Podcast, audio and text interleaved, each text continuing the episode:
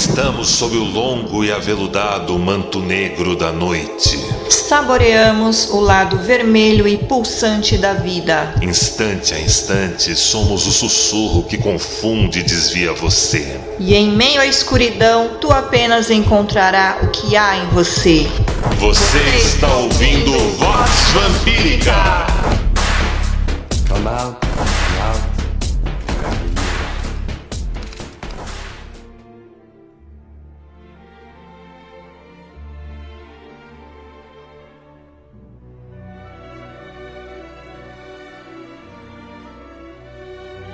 Filhos e filhas do selvagem jardim, bem-vindos aos 150 anos da primeira e mais importante vampira de todos os tempos, Carmila. É, meus nobres amigos e amigas, Carmila simplesmente é a primeira vampira a realmente conquistar espaço, visibilidade, abrir portas, inspirar e influenciar todo o universo das vampiras. Antes dela, as outras eram quase sempre jovens alvas espectrais, fantasmagóricas e diluídas em névoas. Algumas se ocultavam sob as asas de um morcego. Nem todas, mas enfim. Carmila chega com tudo desde a publicação até conquistar seu lugar na indústria cinematográfica e na cultura pop. Nada mal para uma vampira que celebra 150 anos neste ano de 2022 um século e meio de classe, charme, prestígio, irreverência e dignidade. Isso é histórico e pontual, além de encantador. Inclusive, ela foi uma inspiração, ou melhor, uma influência, uma das muitas, para o clássico Drácula de Bram Stoker, que também celebra 125 anos em 2022, assim como Nosferatu celebrou seu primeiro centenário no mês de março. E assim a gente também marca a presença da rede vampírica dentro de cada uma dessas importantes celebrações da cultura vampiresca. Carmila é uma vampira criada pelo escritor irlandês Sheridan Le Fanu e que foi publicada em meados de 1871-1872, pouco tempo antes da morte do autor. Sensual, homoafetiva e sufocante, ela perseguia suas vítimas com uma face sombria de um amor venusiano e naturalmente libriano. Um tema que certamente combina com a apreciação do meu livro Sob Tuas Asas, disponível lá na loja do portal redvamp.com. Uma outra obra, um outro livro que também traz muito desse espírito, dessas deidades dessas deusas tempestivas que se lapidam e se transformam no passar das eras é o maravilhoso Canticles of Lilith, de Nicolage Cat de Matos Frismond, publicado em 2021 pela Troy Books na Inglaterra. Logo, logo a gente falará dele lá no portal redvamp.com. A inspiração e influência de Carmila pela tradição recai na obra proscrita Christabel, escrita por volta de 1797 por Samuel Taylor Coleridge, onde havia a vampira Geraldine. Infelizmente para Geraldine, esta só veio a conquistar seus leitores, de fato, em 1816, graças ao sucesso de uma outra obra. No caso, esta foi The Vampire, de John Polidor. Nós contamos essa história longamente lá na redevampírica.com. Aqui no Brasil, Christabel ganhou um filme incrível nas mãos do cineasta Alex Levi Heller. Falamos também desse filme, ainda entrevistamos o cineasta no nosso portal redvamp.com. A performance mais emblemática de Carmilla nos filmes foi certamente da atriz Ingrid Pitt nos filmes da Hammer, The Vampire Lovers, de 1970, e a gente encontra traços também dessa interpretação singular em Countess Drácula, de 1971, embora nesse a história seja sobre a mítica condessa Elizabeth Bathory. Na Hammer Films, a personagem ainda apareceu em mais duas obras: Lust for a Vampire, interpretada por Jud Stensgaard, e Twins of Evil, por Katja Wyatt, e formam a chamada trilogia Kernstein da Hammer Films. A encarnação mais recente de Carmilla nos cinemas foi no filme Styria, ou ainda Curse of Styria, depende do streaming, do diretor Maurício Chernotvetsky, no México. E também falamos sobre esse filme entrevistamos o cineasta lá na redevamp.com. Há também a participação da personagem no seriado de mistério homônimo chamado Carmila, canadense, de 2014, e também a sua participação na animação Castlevania da Netflix, que está aí correndo desde 2016. Todas essas aparições transmediáticas dão indícios de sua plasticidade e versatilidade por um olhar mais objetivo. As derivações da personagem em incontáveis outros meios são ainda mais amplas diante de um foco subjetivo. Carmila permanece adorável e sufocante, e ainda emblemática no imaginário vamp da contemporaneidade. A deusa sombria e a vampira. Carmila encarna muitíssimo bem uma das muitas facetas da deusa negra ou ainda deusa sombria, do gelo, do úmido alquímico e do elemento, bem como da vastidão, que reúne a terra e a morte, e não sabemos onde começa uma e termina outra, talvez o nome secreto de diálogo que o mundo, além da comunidade Van, do hemisfério norte ou sul, ainda não está preparado para ter.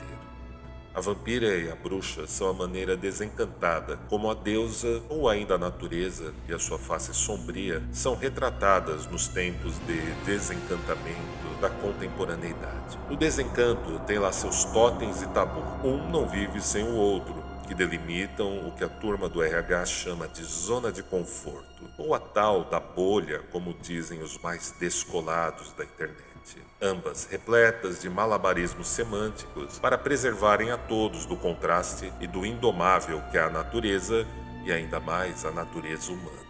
Tema quente. O mais brega de todos situa a pessoa como a própria fonte de valor para si mesma. Aquele tal do só acredito em mim mesmo. Só que valores são construtos sociais, históricos, coletivos, mais ou menos como que forma o dólar, o real ou qualquer outra noção de dinheiro mais comum, por exemplo. Mas esse assunto, sim, esse assunto sobre os valores fica para uma outra noite.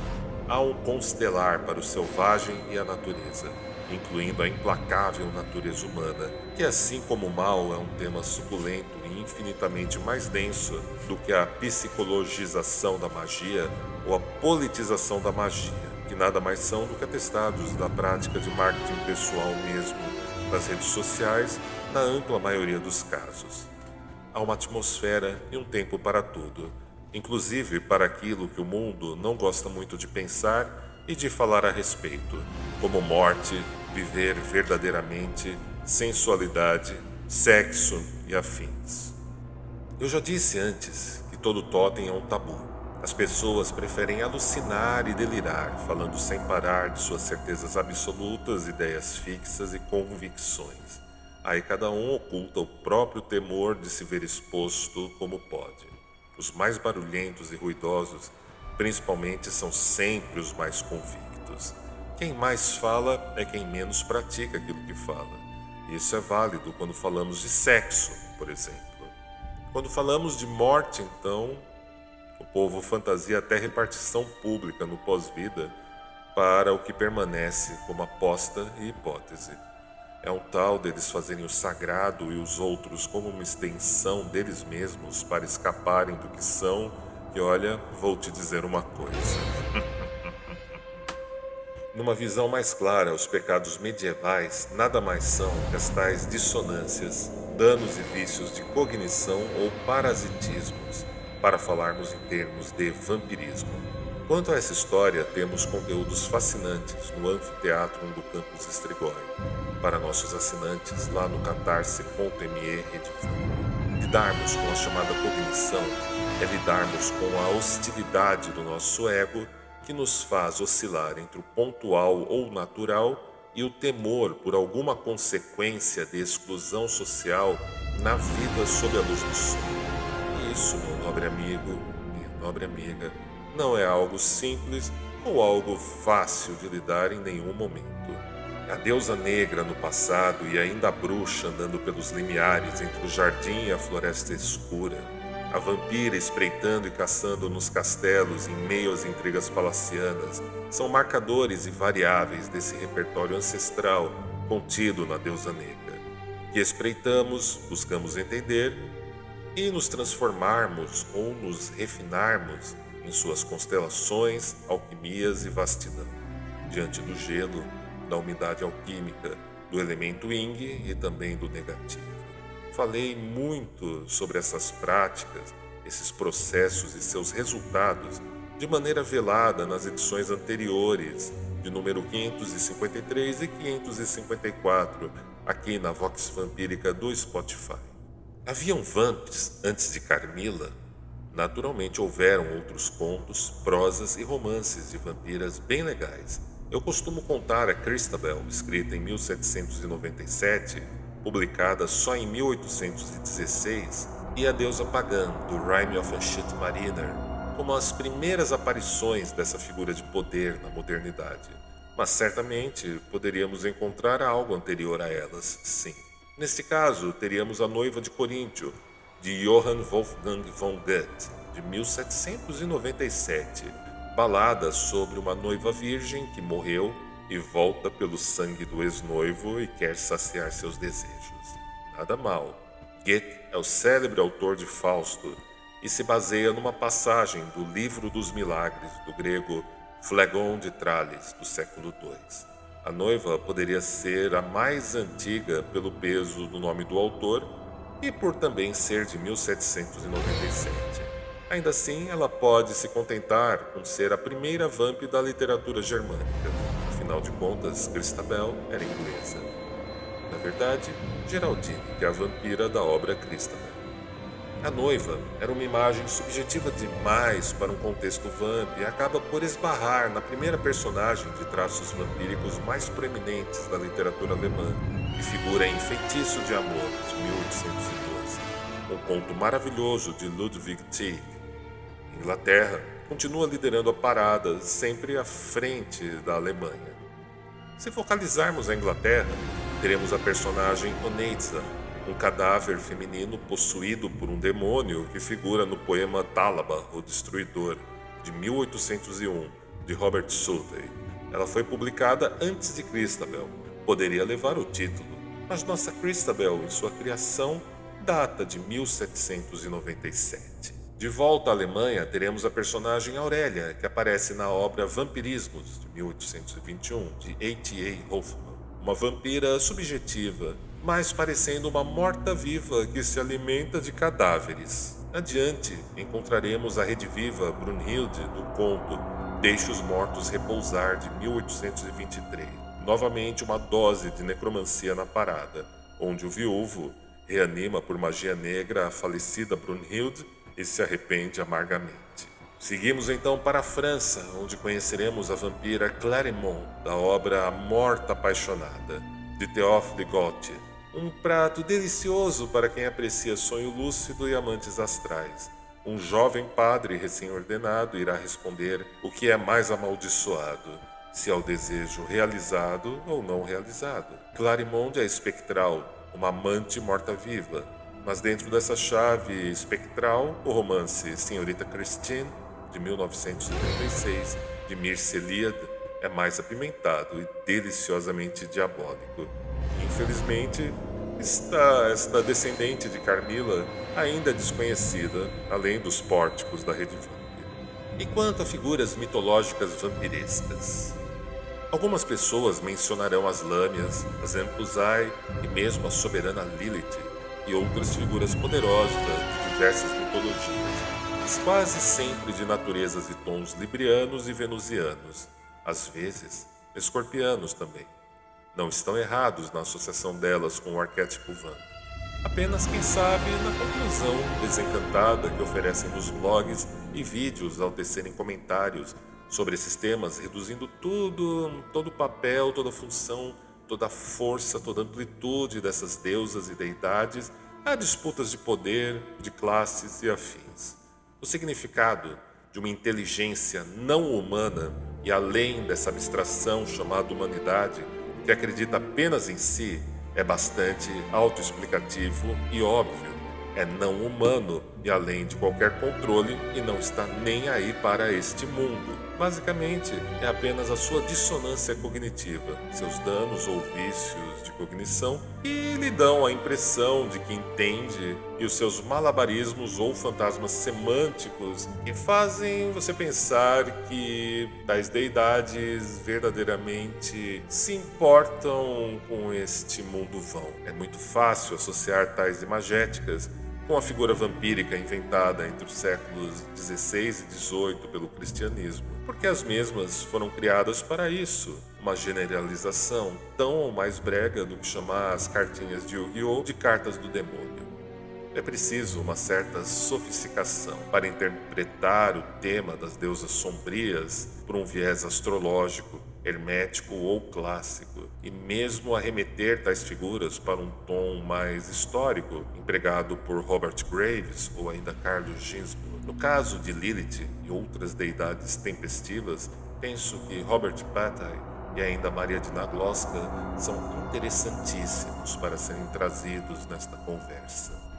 Acho mais sofisticado pensarmos nos mitos do passado associados a vampiros e vampiras como versões cristianizadas dos relatos sobre guildas e profissões marginais, ritos de fertilidade da terra e outras expressões e tons xamânicos da antiguidade. É sempre interessante lembrar que a maior parte desses relatos são feitas por padres e monges naqueles tempos que não entendiam muito bem o que viam e ainda estavam obrigados a tornarem aquilo depreciativo por conta da sua vaidade intelectual pessoal e também por conta, claro, da vaidade institucional. Mas nunca deixará de ser interessante a encruzilhada presente nos grimórios europeus, nos black books escandinavos e nos terreiros das Américas. Deidades de diversos povos, personagens folclóricos, santos, demônios e figuras bíblicas engajam e fazem acontecer o que é necessário e o destino se cumprir. Eu desenvolvo esse tema no meu livro Mistérios Vampíricos, lançado pela Madras Editora ainda em 2014, e no Deus é um Dragão, da Penumbra Livros, de 2019. Vampiras no Brasil.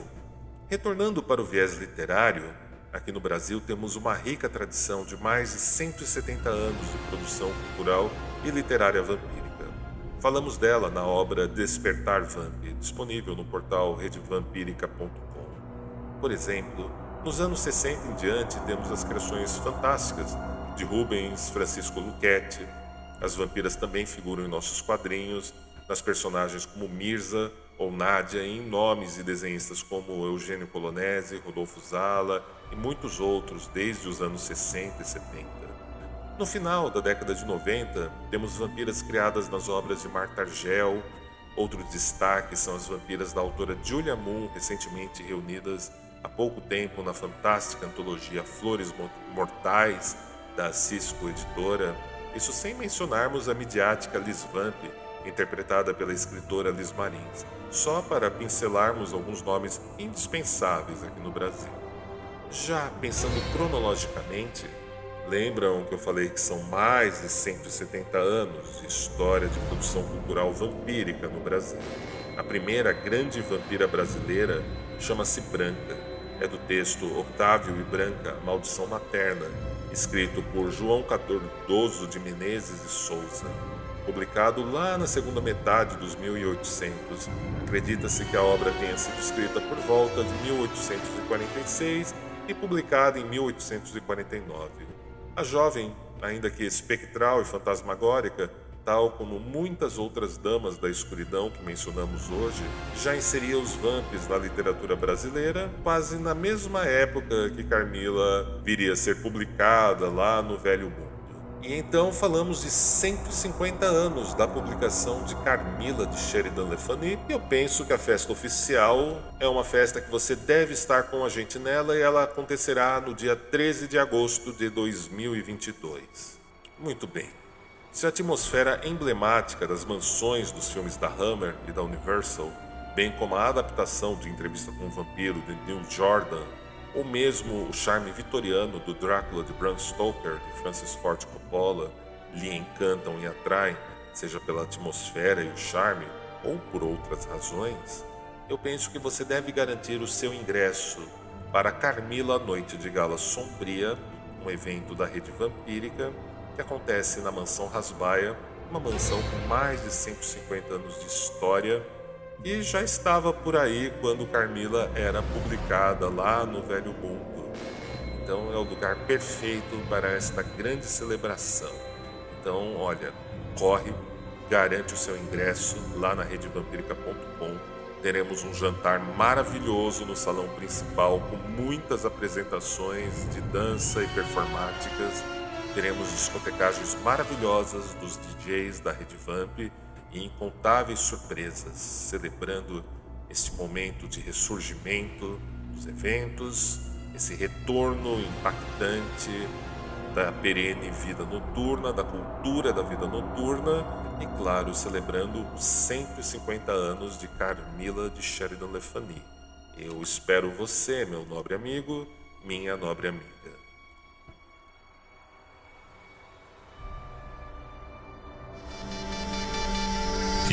Entrego cada um de vocês a ela, a senhora da coroa de papoulas, que recebe cada um tendo feito o que quer que tenha feito, tendo vindo de onde quer que tenham vindo, em seu abraço marmório e deletério. Veremos-nos sob o longo e aveludado manto negro da noite.